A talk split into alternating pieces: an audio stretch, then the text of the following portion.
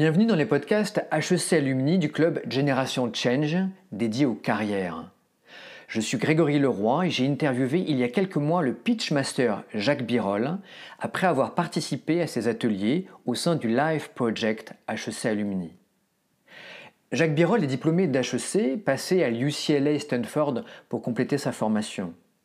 Il a été président de l'agence Publicis Étoile et en 2000, il cofonde le site queljob.com, premier métamoteur de recherche d'emploi en France, qui sera coté en bourse en 2007.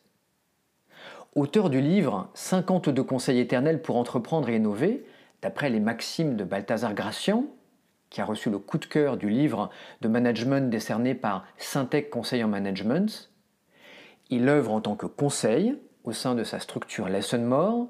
Il enseigne à HEC et dans de grandes écoles d'ingénieurs comme Mines ou Télécom la communication de l'innovation et œuvre dans des ateliers au sein de HEC Alumni sur la thématique du pitch. Jacques, euh, ton savoir-faire pitch est à la base dédié aux entrepreneurs qui lèvent des fonds. En quoi s'applique-t-il à la carrière? C'est paradoxal, mais on a découvert au fur et à mesure du temps qu'il n'y avait pas de différence entre euh, pitcher euh, une entreprise ou, pitcher euh, son futur, parce que fondamentalement, on pitch un projet. Et à partir de ce moment-là, les différences sont marginales. Tu as été euh, patron, euh, tu as enseigné à HEC et peut-être même continues-tu, tu es consultant. Quels sont les conseils de carrière que tu peux donner, que tu peux partager aux camarades HEC et au-delà? La plus grande difficulté, euh, c'est d'arriver à, à comprendre quelle est sa vraie expertise, quel est le vrai truc qui fait sa différence, le vrai truc dans lequel à la fois on se sent formidablement bien, dans lequel on est reconnu et dans lequel on a une envie formidable de, gagner. Et fait, c'est pas du tout évident pour une personne, c'est beaucoup plus facile, paradoxalement, pour un projet. Justement, dans, ton approche du pitch, euh, il y a trois mots-clés qui reviennent très régulièrement. Euh, positionner, prouver, projeter. Est-ce que tu peux nous, euh, voilà, nous immerger un petit peu dans ta manière de nous enseigner le pitch Alors, c'est. Je suis un petit peu désarçonné par tous les conseillers en pitch qui, d'une manière générale, euh, nous donnent des plans, nous parlent de la forme, nous parlent de l'expression orale, alors que ce n'est pas du tout le sujet. Euh, le sujet, ce n'est pas celui-là. Le sujet, c'est d'être hyper clair et de savoir ce qui fait la différence. Voilà. Et qu'est-ce qui fait la différence? Ce qui fait la différence, c'est est-ce qu'on est capable réellement de dire l'endroit où on craint littéralement d'affronter personne au monde? Ça s'appelle le positionnement. Et là, il faut vraiment se dire, ouais, ouais, là, j'ai vraiment un endroit où je suis prêt à aller n'importe où, combattre contre les meilleurs. Gagner, peut-être pas gagner, mais en tout cas, aller dans la cour des grands. Il faut le sentir. Et la plupart du temps, on n'ose pas parce que ça veut dire qu'il faut choisir. Et positionner, c'est sacrifier. Voilà. Et donc, comme nous, on est dans un paradigme où il faut surtout montrer qu'on sait faire plein de choses, on tombe dans l'erreur. D'où positionner. Ensuite, prouver. Prouver pourquoi? Parce que nous, on prouve avec des mots, et en fait, il faut prouver avec des faits. Alors, souvent, on ne prouve pas, et souvent, on prétend plus qu'on prouve. Donc, il faut vraiment prouver. Alors prouver, c'est amener des faits qu'on est capable de bien mettre en musique et des chiffres, des faits et des chiffres. Et pour être précis, on verra un peu plus tard, déterminer un chiffre, quelques chiffres. Et projeter, pas tout simplement parce que, parce que si on ne veut pas amener les gens quelque part, eh ben on reste statique.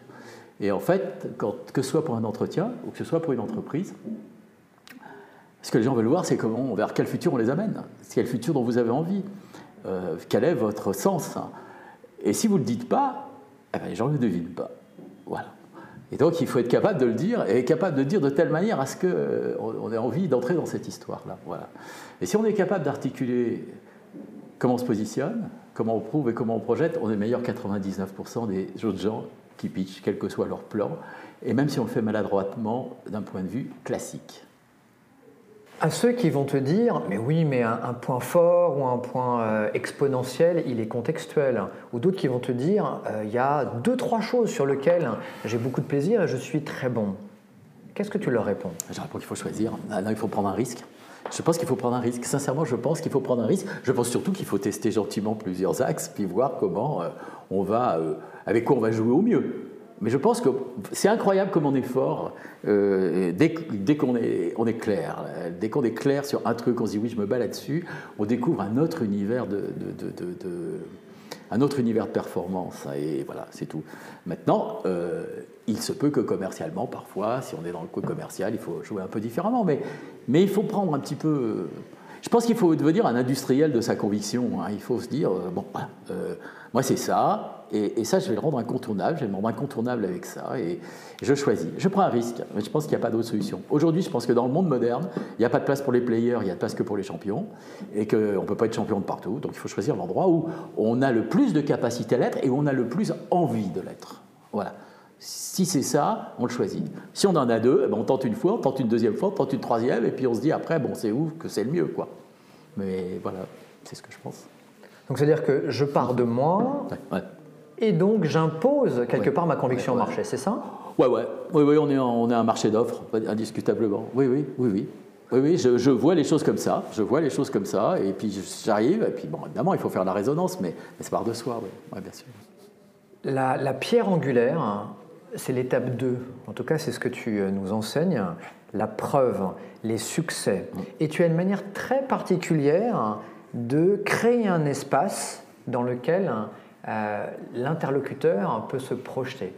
Je reviens, je sors d'un atelier ce matin, il m'a fallu pas mal de temps pour que les gens finissent par sortir un chiffre qui, qui matérialise ce qu'ils font.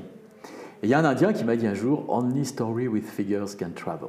C'est exactement ça. On ne peut pas retenir quelque chose si on n'a pas un chiffre. Donc, j'augmente de 5% la rentabilité des opérations que l'on me donne très rapidement.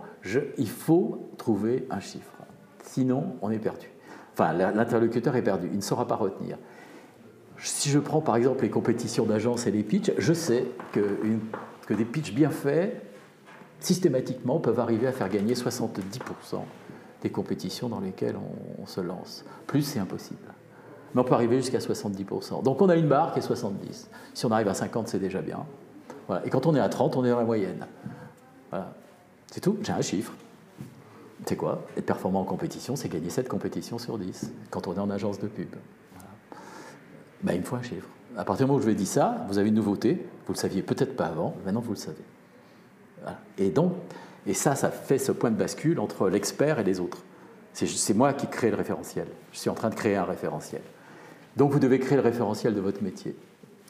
Tu invites les gens à parler de deux exemples, ni un ni trois. Il y a un mathématicien un jour qui m'a dit au-delà de deux, j'arrive pas à retenir. Il exagérait, mais c'était une image. Euh, pourquoi deux? En fait, ce qui est intéressant, c'est d'essayer de trouver deux exemples un petit peu extrêmes. Euh, je donne toujours, bon, c'est dans le business, il, y a, une société qui s'appelle Rustol. Rustol, ça fait euh, des protections contre la rouille. Et et c'est une boîte qui est très performante, qui explique qu'elle fait des systèmes de protection contre la rouille, et elle raconte des histoires techniques hein, bon, dans lesquelles on ne comprend rien. Euh, maintenant, si d'un coup Rustol dit euh, écoutez, j'ai deux références dont je voudrais vous parler. La première, c'est la statue de la liberté. Voilà, on a été choisi pour faire la statue de la liberté. Donc la statue de la liberté, ben, si on, on met Rustol, la peinture coûte 20% plus cher, mais il faut la refaire tous les 20 ans alors qu'autrement, il faut la refaire tous les 10 ans. Calculer, ces 20%, c'est vraiment pas cher. Et ce qu'on fait également, c'est euh, les rayonnages des hypermarchés en Chine dans les endroits à forte pollution. Et là aussi, il faut faire un, il y a un entretien permanent et on ne peut pas se permettre. Et on retrouve les mêmes chiffres que sur la Statue de la Liberté. Donc 20% plus cher sur la peinture, mais combien d'économies sur, sur la suite hein? Rustol, c'est ça. Dès que je vous raconte que, je mets des chiffres, ça devient autre chose. Voilà. Et en fait, j'ai pris volontairement un exemple qui est un, un porte-drapeau, vrai sens du terme d'ailleurs. Et puis un autre exemple qui est euh, d'une banalité absolue dans le quotidien, qui montre à partir de ce moment-là que Rustol, on peut lui dire Mais alors, Hertz, est-ce que vous feriez également. Bah oui, euh, qui, peut la statue de la liberté, qui peut les hypermarchés, peut n'importe quoi, il suffit de poser la question. Donc l'astuce consiste à choisir ces deux exemples. Et la grande difficulté, c'est qu'il faut avoir dans sa poche, dans la mesure du possible, plusieurs exemples en poche. Et déjà qu'on a bien déjà appris à raconter, cinq si possible, parce que selon les interlocuteurs, on peut changer d'exemple. Et l'astuce est là. C'est que le vrai truc, c'est trouver la bonne référence.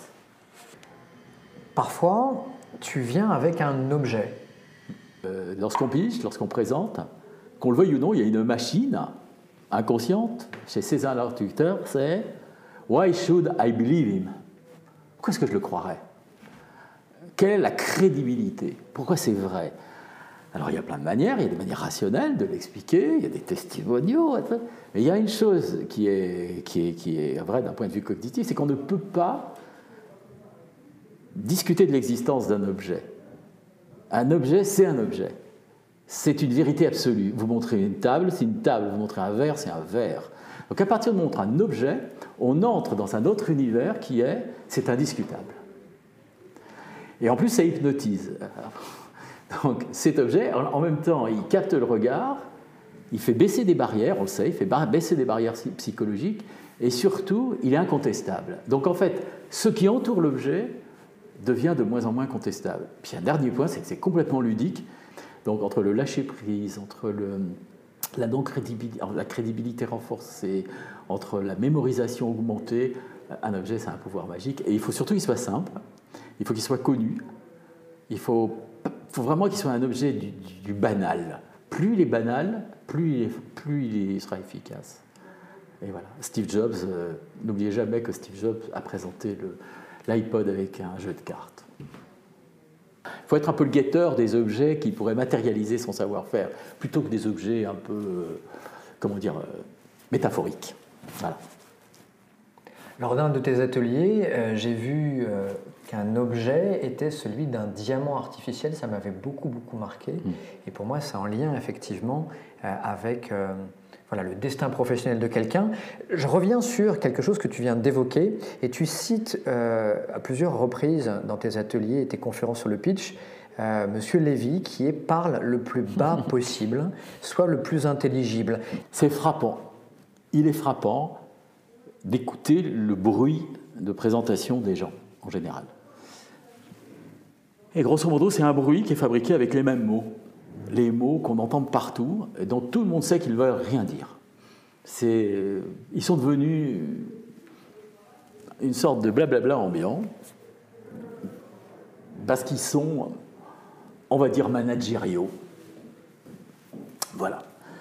Et et donc ils ne veulent plus rien dire, parce que d'abord parce qu'ils ne sont pas toujours justes, souvent parce que c'est juste un discours de façade, euh, souvent parce que c'est plus de l'affiché que du vécu. Donc c'est compliqué.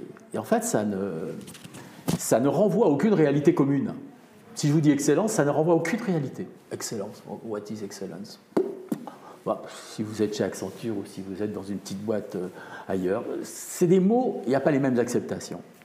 Donc ça n'amène pas à clarifier les choses. Et par contre, si on fait un effort de parler comme tout le monde, eh ben, on est compris par tout le monde.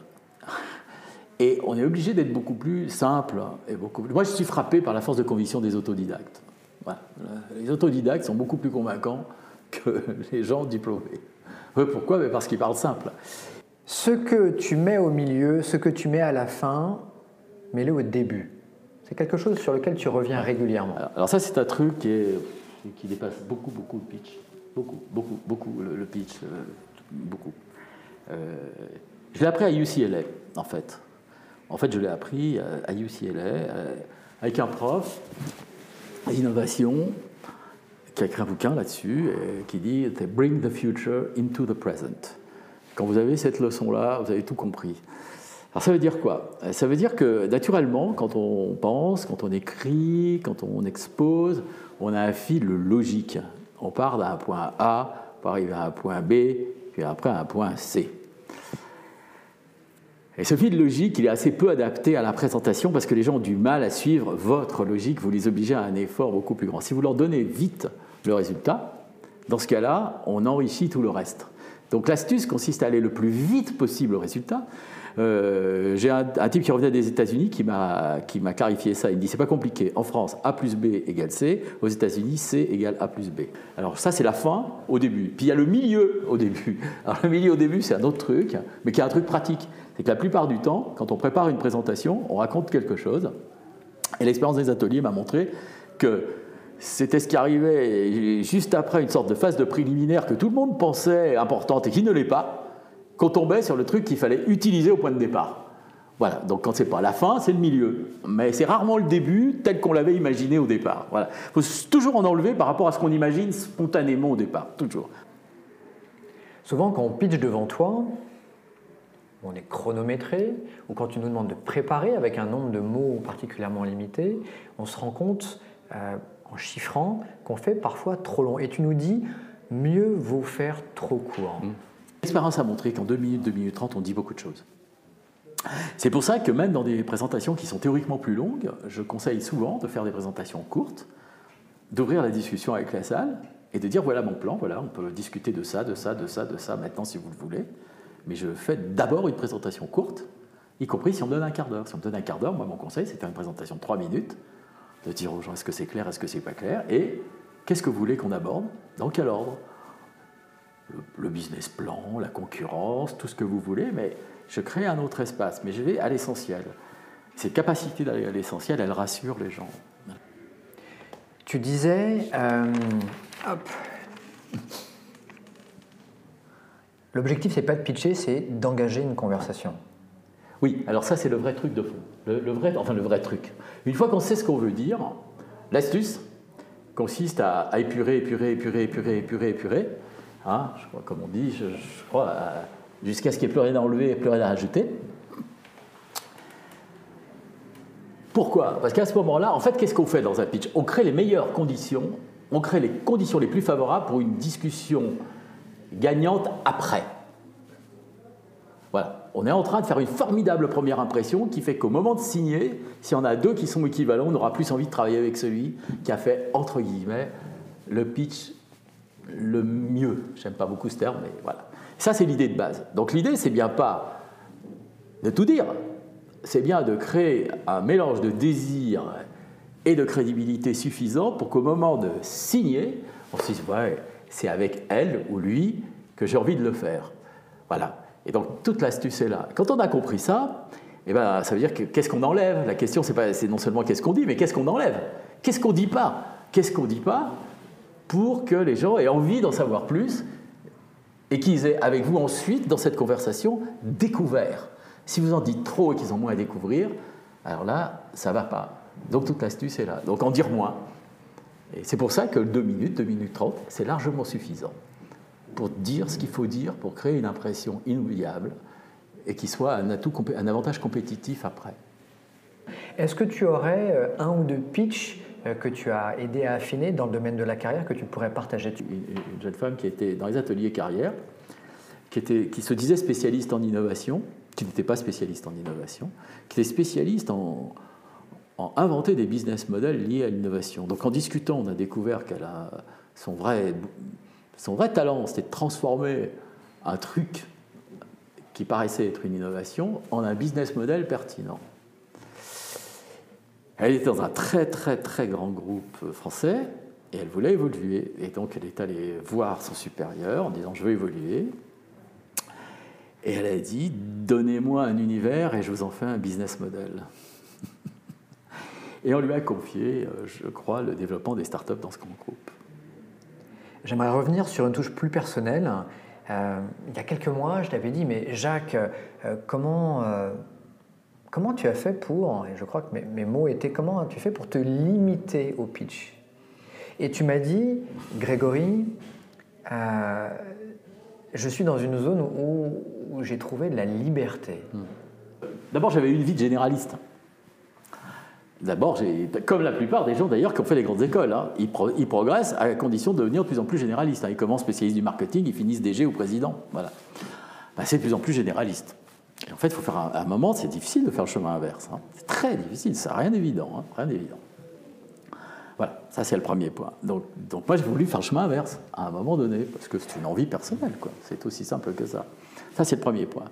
Mais le deuxième point, c'est que je pense vraiment, mais là, mais plus je le fais, plus d'ailleurs les gens me, me le disent, donc c'est pas que moi. Plus je le fais, plus je me régale, et j'ai l'impression que je vais me régaler tout le temps. Et c'est tout. Quand on est sur un truc, on découvre la richesse. Et du coup, on se sent. Et du coup, après, sur sa discipline, c'est ce que j'appelle la différence entre le spécialiste et l'expert. Quand on devient réellement expert, voire maître dans son domaine, on est léger, quoi. On devient léger. On n'a pas à prouver, on n'a pas à faire des trucs compliqués, on devient léger. Et il faut 10 000 heures, hein, je crois.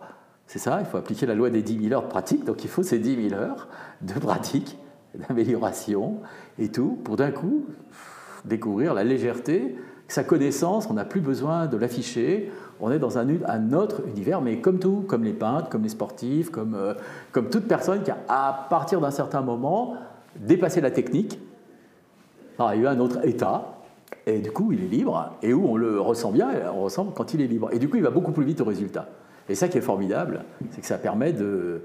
Ça permet d'aller direct à l'essentiel. Je l'ai vu dans d'autres cas, je ne citerai pas le nom, il y a un type dans la- propriété intellectuelle qui est absolument exceptionnel. C'est exactement ça. Vous le rencontrez, tout ce qui est compliqué pour tout le monde, lui, vous l'explique simplement. Bah voilà. Bah oui. Bah oui.